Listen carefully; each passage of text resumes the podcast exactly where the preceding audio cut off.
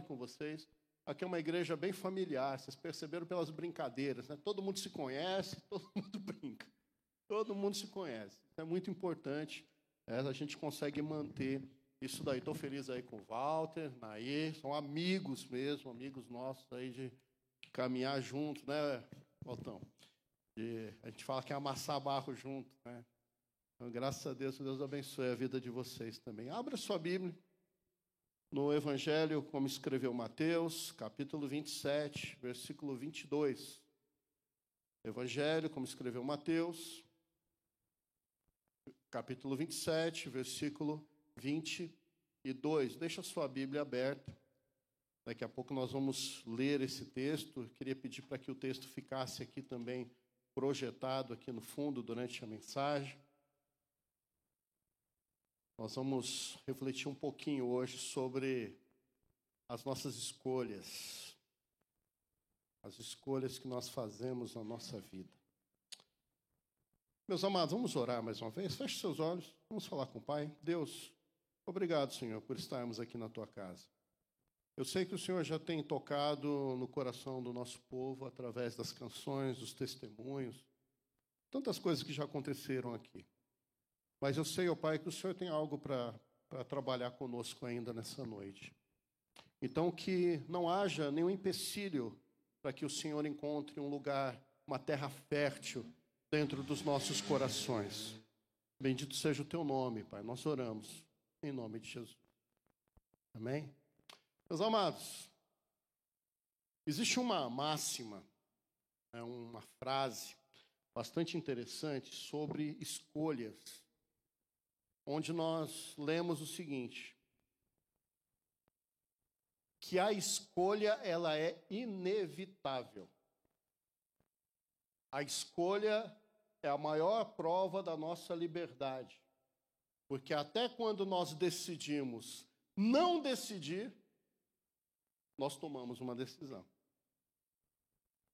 Até quando a nossa escolha é não decidir nada, na verdade você está tomando uma decisão de não decidir. Quando você acorda de manhã e você ouve o teu celular despertando, né, porque ninguém usa mais rádio relógio, né? Quando você ouve seu celular despertando, você toma ali a primeira decisão do teu dia, que é levantar ou tirar mais uma sonequinha de cinco minutos, né? Você toma a sua primeira decisão. E normalmente a gente tira uma sonequinha de cinco minutos, né? Eu, particularmente, eu coloco três ou quatro alarmes para ir me convencendo que eu tenho que acordar. E você toma ali, primeira decisão do dia. Aí você levanta, aí se tiver um café pronto na mesa, você vai tomar outra decisão, né?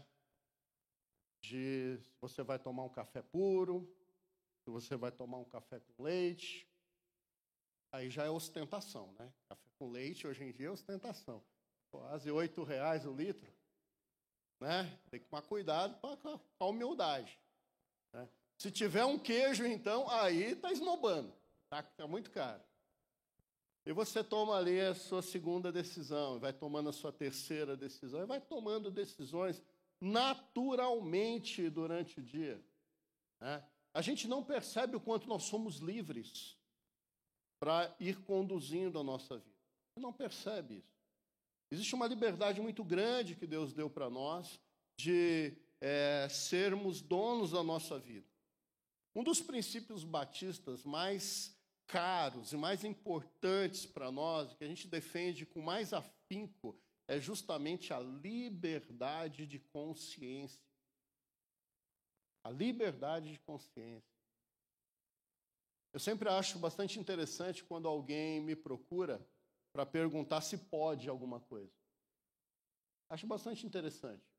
A pessoa me procura e fala assim: Ah, pastor, eu estou namorando e a família da minha namorada vai viajar. Eu queria saber se eu posso viajar. Eu quase falo assim, meu irmão, você acha que eu sou dono da tua vida? Né? Eu posso te orientar do que é certo, do que é errado, mas eu dizer o que você pode fazer, não. Nós somos sacerdotes de nós mesmos. Porque naquele dia, diante do Senhor, você vai se encontrar com Cristo e você vai dar conta de si mesmo. Eu não vou dar conta de ninguém. Né? Cada um dá conta de si mesmo diante de Deus, das nossas liberdades. É interessante que o adulto, ele não precisa pedir, né? Não precisa pedir. Então, Nilvânia, você precisa pedir para cortar o cabelo ou não? Você vai cortar o seu cabelo ou não? Você decide. E depois aguenta as consequências lá do Sérgio fazendo cara feia porque você cortou o cabelo. Célio, o que, que eu falei? Perdão, Senhor. Você decide, você é adulto. Uma coisa que eu tenho aprendido assim, quem pede autorização é porque não pode. Quem pede autorização é porque não pode. Né? A Isa, minha filha, pode escolher se ela viaja ou não? Pode, então ela pede. Quem pede é porque não pode. Decora isso. Se você sentir que você tem que pedir, é porque não pode. Quem pede é porque não pode. Mas adulto tem que decidir, gente. Adulto decide e arca com as consequências. E nós estamos diante de um, de um texto bíblico aqui bastante interessante, quando nós vamos ler sobre é, César, aliás, sobre Pilatos aqui. Então, capítulo 27, versículo 22, a gente vai ler o seguinte: Perguntou Pilatos: Que farei então com Jesus, chamado Cristo? Né? Perguntou então Pilatos, né? Talvez aquela pergunta retórica para ele mesmo, né? Quando a gente pergunta para a gente mesmo: Que farei então com Jesus, chamado Cristo? Se a gente for parafrasear essa, essa pergunta de Pilatos, ele está dizendo assim: o que que eu, que que eu vou fazer? Olha só, só a, a forma da frase. Né? O que eu vou fazer com esse Jesus chamado o Messias? Porque Cristo é Messias, né? não é sobrenome de Cristo, Jesus. Né? Tem gente que acha que é José Cristo, Maria Cristo, Jesus Cristo. Não é. Cristo significa Messias. Messias, o escolhido das nações, o Alfa e o Ômega. O que, que eu vou fazer com esse Jesus chamado Cristo? Pilatos estava diante de uma decisão ali, gente. Uma decisão muito importante e que ele tinha que tomar. E o que é engraçado da história toda é que ele não queria tomar a decisão. Ele não queria. Até o final ele não, ele se desviou de tomar a decisão. E eu preciso trazer você para o cenário do que estava acontecendo ali. Jesus já tinha passado por aquela semana turbulenta. Quem está vindo na escola bíblica dominical sabe como foi a última semana da vida de Jesus. Turbulenta, um monte de coisa aconteceu naquela semana ali. Mas a gente começa desenhando esse cenário lembrando do Getsemane. Jesus orando, tremendo, sabendo que em poucas horas ele seria entregue, ele seria traído, ele seria vendido por um dos seus discípulos. Jesus ali orando, sabendo que ele receberia 39 chicotadas. Orando, sabendo que ele sentiria os cravos de ferro perfurando seu corpo. Ele sabia perfeitamente que ele carregaria uma cruz. Ele está ali orando. Ao ponto de dizer uma coisa que pouca gente entende, quando Jesus fala assim: Senhor, se for possível, Pai, afasta de mim isso tudo que eu tenho que passar. Mas se não for possível, seja feita a sua vontade. A gente muitas vezes é criticado quando a gente ora assim, né? Deus, eu estou orando aqui por fulano que está doente. O meu desejo é que o Senhor cure, Senhor. Mas se o Senhor não quiser curar, que seja feita a tua vontade. Aí levanta alguém e fala, você não tem fé não? Por que você não determina? Eu falei, Jesus não determinou, eu que sou eu, vou ter que determinar. A vontade de Deus é soberana. Deus é soberano na sua vontade, a gente precisa humildemente entender isso. Então Jesus ali orando, com o coração apertado, sendo traído por Judas, entregue para ser julgado, e aquela multidão de gente influenciada pelos religiosos, querendo que Jesus fosse morto. E Jesus chega diante de Pilatos. Sim ou não? Jesus chega diante de Pilatos? Eu prefiro pensar que Pilatos chega diante de Jesus. Eu prefiro pensar que Pilatos chega diante de Jesus. E não que Jesus chegou diante de Pilatos. Porque a gente olha sempre para o mais importante no encontro. Qualquer criminoso que chegasse diante de Pilatos, diante do governador romano, ele tremeria, cairia no chão e clamaria por clemência, por misericórdia. Jesus é colocado diante de Pilatos. E Pilatos começa a dizer para ele: Olha, estão te acusando, o que, é que você me fala? Ele esperava que Jesus é, chamasse por clemência, por misericórdia. Jesus fica simplesmente calado. Calado. Estão falando que você é o rei dos judeus, o que é que você me fala? É você que está dizendo. É você que está dizendo. E a postura de Jesus ela incomoda Pilatos de uma maneira muito grande. Porque ele percebe que não estava diante dele alguém verdadeiramente culpado. Não estava diante dele alguém estava é, desesperado caso fosse condenado à morte. Estava diante dele uma pessoa calma, tranquila, mesmo diante da eminência de ser condenado a pelo menos, no mínimo, 39 chicotadas. Quando eu era criança, eu fui uma criança como outra qualquer. Igual ao meu filho. Meu filho é uma criança como outra qualquer. Não é pastorzinho, né? Não é, Dudu? É uma criança. Eu era uma criança igual a outra qualquer. Eu posso dizer para vocês que eu recebi algumas chineladas da minha mãe. Todo dia. Todo dia. Meu pai era mais criativo, ele pegava uma vara de vez em quando. Porque a gente era complicado, eu tinha muitos primos, gente. Eu tenho 39 primos de primeiro grau. Então, quando juntava tudo, misericórdia. Não tem adulto que aguentava aquilo. E a gente fazia muita bagunça mesmo. E eu lembro como doía uma varada. Pá! Eu lembro. Você já tomou uma. Já, já apanhou de vara? Aí, tá vendo? Vocês estão achando que sou só eu? É. Hum. Chega assim, a pessoa fala: Você fez uma tatuagem escrita Havaiana? Você fala: Não, foi minha mãe. Pá. Jesus sabia que ele provavelmente, Jesus sabia que ele ia morrer, obviamente, mas o mínimo ele seria chicoteado. E, a, e o forma, e o chicote romano ele era muito cruel, porque existiam duas formas, dois tipos de chicote, né? Você tinha um chicote que ele tinha só um chumbo redondo na ponta do couro, né? Para ficar pesado.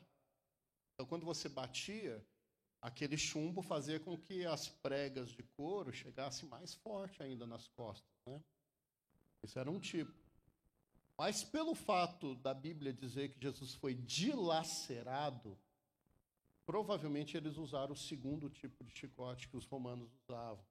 É um chicote que tinha uma garrinha de três dentes assim na chumba, no chumbo, na ponta. Então, quando a pessoa era acertada com o chicote, aquelas garras seguravam na pele. E quando você puxava, aquilo vinha rasgando tudo. Jesus sofreu isso 39 vezes. E Pilatos, e Pilatos, com esse poder de castigar Jesus assim, olha na frente dele e vê um homem calmo, em silêncio e ciente de que Deus estava com ele. Aquilo desconcertava o governador romano. Todo o poder, toda a autoridade dele caía por terra diante daquele homem calmo, sereno e calado.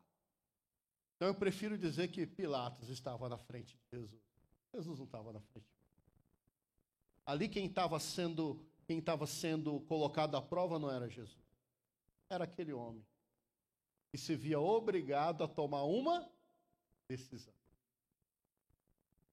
Me ajudem aí. Estava sendo obrigado a tomar uma decisão.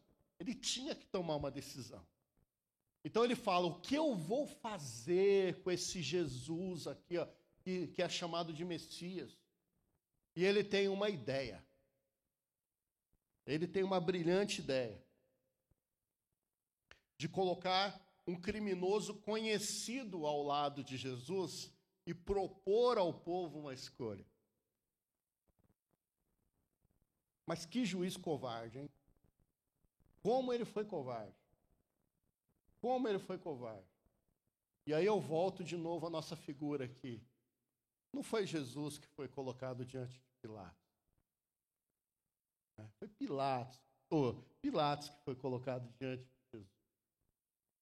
E se a gente usar a palavra juiz, naquele momento ali, estava diante de um juiz humano, o juiz da humanidade. Porque Jesus é o juiz da humanidade. Estavam ali de frente um para o outro. E Pilatos, com medo, né, com receio de decidir, ele traz Barrabás, um ladrão, um assassino conhecido na cidade, e coloca ao lado de Jesus. E ele faz a pergunta para o povo. Ele diz assim: Quem vocês querem que eu liberte? Qual que é a tentativa dele aqui? É a tentativa de não decidir. Pilatos, oh, Barrabás aqui está sendo usado por Pilatos como um artifício, como um álibi, como uma maneira dele fugir da escolha.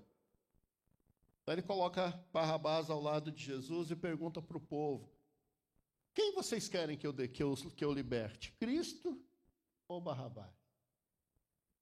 Cristo ou Barrabás? Era uma tentativa, né?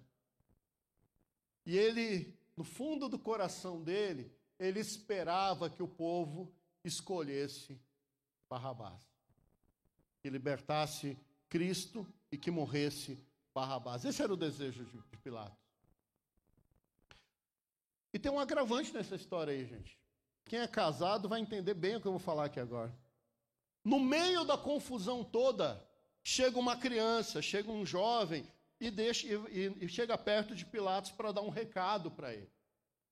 E o recado que Pilatos recebeu naquele momento ali de turbilhão foi o seguinte: olha, a tua mulher te mandou um recado.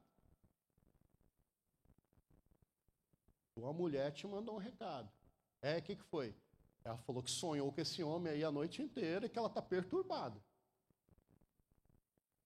E falou mais. Falou para você não compactuar com o sangue desse inocente.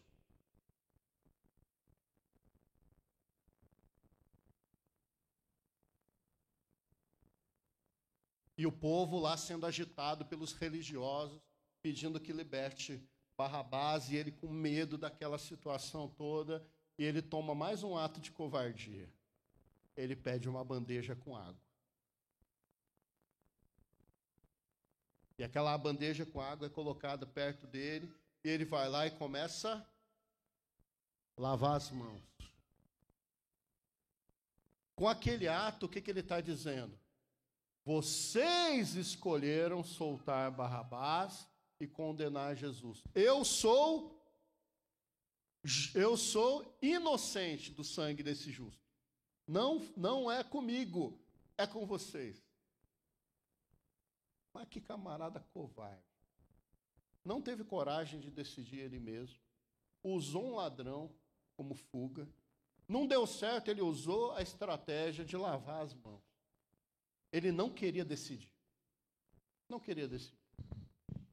Não era com ele. Está aí um homem covarde, era esse tal de governador romano aqui. Né? Extremamente covarde. E a covardia dele aumentou quando ele percebeu que a multidão, a multidão exigia a morte. Eu sempre fico intrigado com essa multidão aqui, meus amados, porque Jesus, há sete dias atrás, antes desses acontecimentos aqui, ele entrou em Jerusalém, o que na tua Bíblia deve estar escrito, entrada triunfal de Jesus em Jerusalém. Deve estar escrito lá. Era uma coisa super triunfal, assim, Jesus sentado em cima de um jumento. Não tinha nada de triunfal. O que tinha de triunfal na entrada dele é que todo o povo da cidade saiu ao encontro de Jesus. E pegaram galhos de palmeiras e começaram de palmeira e começaram a sacudir assim, dizendo: Bendito ao que vem em nome do Senhor. E esse mesmo povo, sete dias depois, estava gritando: solta Barrabás e crucifica Jesus Cristo. E aí a gente vê como a multidão, às vezes, elas, ela nos cega, né? ela nos atrapalha. E aí, meus amados, eu queria te trazer para uma reflexão. Eu queria te trazer para essa coisa de tomar, de se posicionar. Pilatos ele tentou se esquivar usando um ladrão como artifício para desviar a atenção do povo. E às vezes, para a gente não se comprometer com Cristo, a gente usa o artifício de outra pessoa, de usar outra pessoa. E sabe como é que isso na prática? Na prática é mais ou menos assim.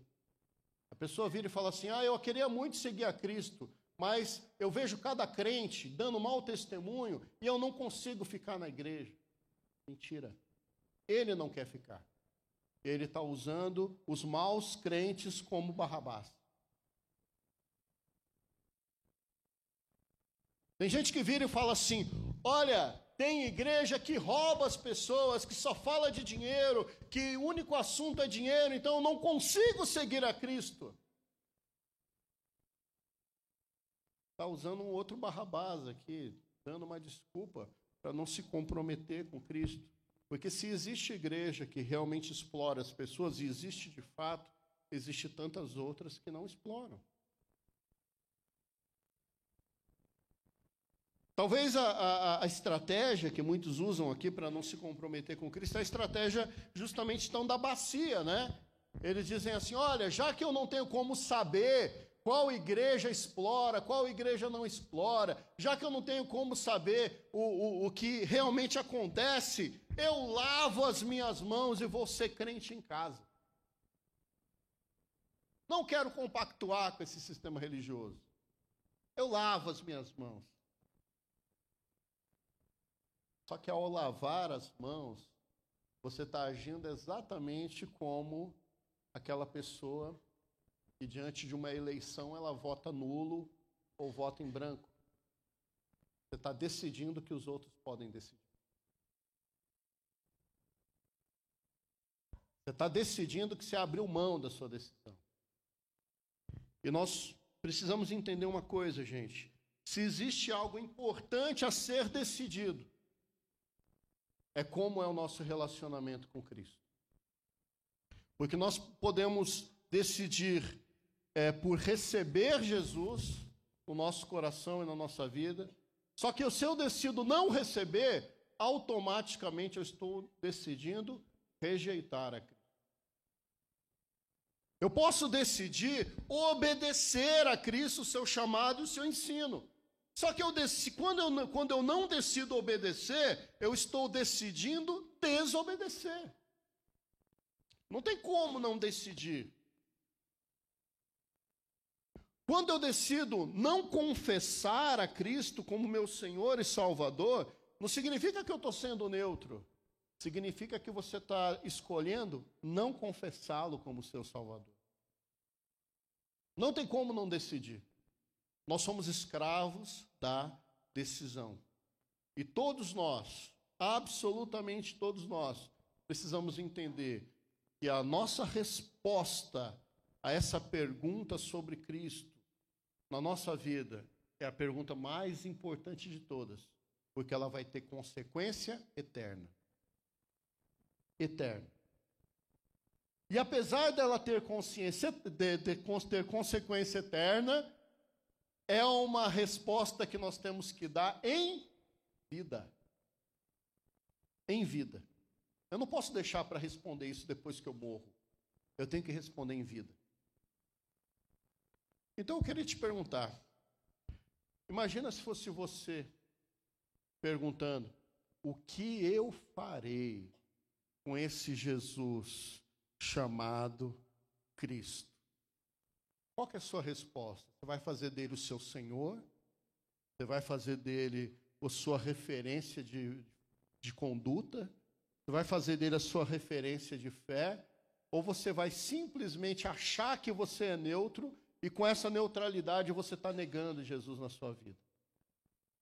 Qual é a tua postura? Deixa eu mudar a pergunta então. E se eu perguntar assim, o que você vai fazer de Jesus na sua vida? Qual é a tua resposta? Vai ter coragem de responder? Ou você vai pedir uma bacia de água?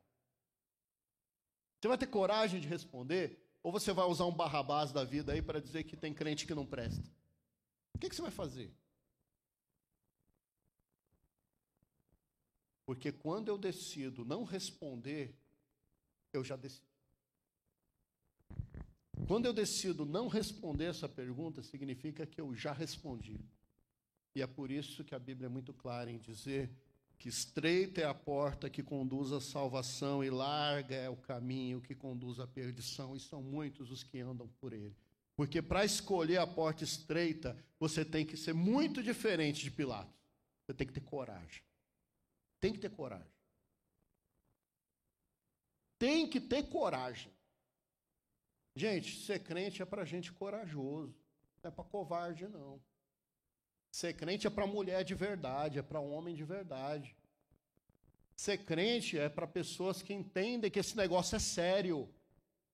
Esse negócio é sério. Ser crente é para quem quer se comprometer, não é para quem quer lavar as mãos. E, aliás, eu já expliquei para vocês o que é compromisso, né? Já expliquei ou não? O maior exemplo de compromisso é do porco. Não estou puxando sardinha para o Palmeiras, não. Mas o maior exemplo de compromisso é do porco. Alguém lembra? Por quê? Você lembra, Walter? Olha, faz tempo, hein? Imagina lá, você vai fazer ovos mexidos com bacon. Certo? Você precisa de ovo. Para ter ovo, eu preciso pedir ovo para quem? Para a galinha. A galinha, ela vai lá, bota o ovo. E depois, o que, é que ela faz? Vai embora. Vai ciscar no terreiro. O problema agora é do ovo. Né? Eu vou lá, quebro o ovo, mexo o ovo ali e tal, já fiz. Só que agora eu preciso do bacon. E para pegar o bacon eu preciso do porco. E como é que eu tiro o bacon do porco? Mata o porco. Mata o porco. Então a galinha ela está envolvida ali no processo, né? ela ajuda, põe uns ovinhos ali e vai embora. Agora, para eu conseguir o bacon, eu preciso comprometer o porco. Eu preciso matar ele. E é por isso que a gente diz que o crente no batismo, ele está dizendo assim: olha, eu estou morrendo para o mundo. Eu estou sendo, eu estou sendo levantado para uma nova vida com Cristo. Compromisso exige morte. Tem que matar. Você tem que matar o teu eu. Tem que matar teu velho homem. Senão você não se compromete. Senão você não vai ter uma resposta positiva a essa pergunta. Não tem jeito. Não tem jeito. E como eu sei que as pessoas só elas gravam mais as historinhas, eu queria contar uma história para vocês que eu aprendi com meu irmão. E a história é que apareceu um rato na fazenda. Alguém conhece a história do rato da fazenda? Apareceu um rato na fazenda. E a dona da fazenda ficou muito preocupada, porque ela tinha medo de rato.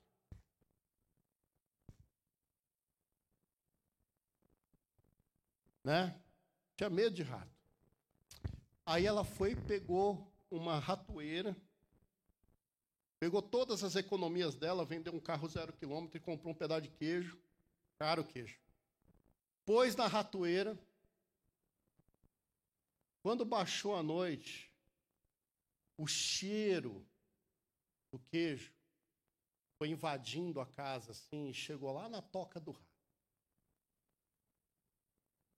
E o rato, sentindo aquele cheiro, saiu desesperado pela fazenda e correndo e preocupado que tinha uma ratoeira na fazenda e o ratinho preocupado que ia morrer. Aí ele foi na galinha. Falou, dona galinha, tem uma ratoeira aqui na fazenda. Tem uma ratoeira na fazenda e eu estou preocupado. Eu vou sentir esse cheiro, não vou aguentar e vou lá, vou querer comer e vou morrer. Me ajuda, galinha. Ela falou, não tenho nada a ver com isso não. Meu negócio é pegar minhoca. A ratoeira é problema seu. E o rato preocupado, correndo para um lado, correndo para o outro, teve a ideia de ir no porco. Ô, seu porco, tem uma ratoeira lá, eu sei, o senhor é grande. O senhor dá uma fuçada assim, ó, não, um focinho na ratoeira, ela desarma para lá, e eu não morro, me ajuda aí. Aí o porco virou para o rato e falou assim: Meu negócio é comer lavagem. A ratoeira é problema? Deu. Aí o ratinho preocupado foi na vaca. Ô, oh, dona vaca, a senhora tem um casco tão grande que se a senhora pisar na ratoeira, desarmar a ratoeira, a senhora não vai sofrer nada, me ajuda. O que, a vaca falou para ele? O negócio é dar leite. Ratoeira é problema? Ninguém decidiu ajudar o rato, perceberam? Ninguém tomou a decisão de ajudar, se comprometer com o probleminha ali. E aí a noite foi baixando, aquele queijo, Minas, canastra, começou a invadir assim a, a, a, invadir a casa e o cheiro chega dentro da toca do rato. E o rato tremendo lá, e dito e feito, aquele, aquele rato não foi resistindo, resista, aquela, aquela situação daquele queijinho. Mineiro gosta muito de queijo, né? E o rato também. De repente se ouve a, a, a, o barulho da ratoeira desarmando. O que, que a dona da casa pensou? Peguei o rato. Peguei o rato. Foi lá correndo, abaixou com tudo para ver. A ratoeira tinha pegado o rabo de uma cobra. E quando a mulher abaixou para ver, a cobra picou a mulher. E aquela mulher ficou doente. E morar em fazenda é um negócio complicado, gente. Complicado. Às vezes as coisas demoram muito para chegar, muito longe. Né? Aí pediu para chamar o médico. Aí o médico veio, olhou, falou: Ó, tá complicado aí, você vai ter que tomar todos esses remédios aqui. O marido daquela mulher ficou preocupado em comprar os remédios é, e falou assim: Olha, eu vou comprar então, mas o senhor não vai embora, né? Porque eu sei que o senhor viajou tantas horas até aqui, até o senhor voltar para o seu consultório, não vai sem almoçar, não. Aí chamou a funcionária e falou assim: vai lá e mata a galinha, que eu vou dar aqui almoço para o médico. Aí o médico foi lá, estava almoçando, ele chamou de novo a funcionária e falou assim: aproveita e mata o porco, eu vou usar o dinheiro do porco para comprar o remédio. Mas, infelizmente, a mulher piorou e morreu. Ô funcionário, mata a vaca, que eu vou ter que comprar um caixão.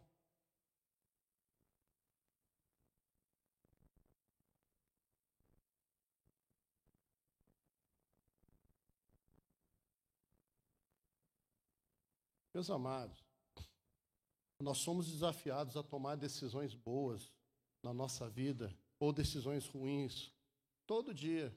E às vezes a gente acha que não decidir, a gente está sendo bom. Não.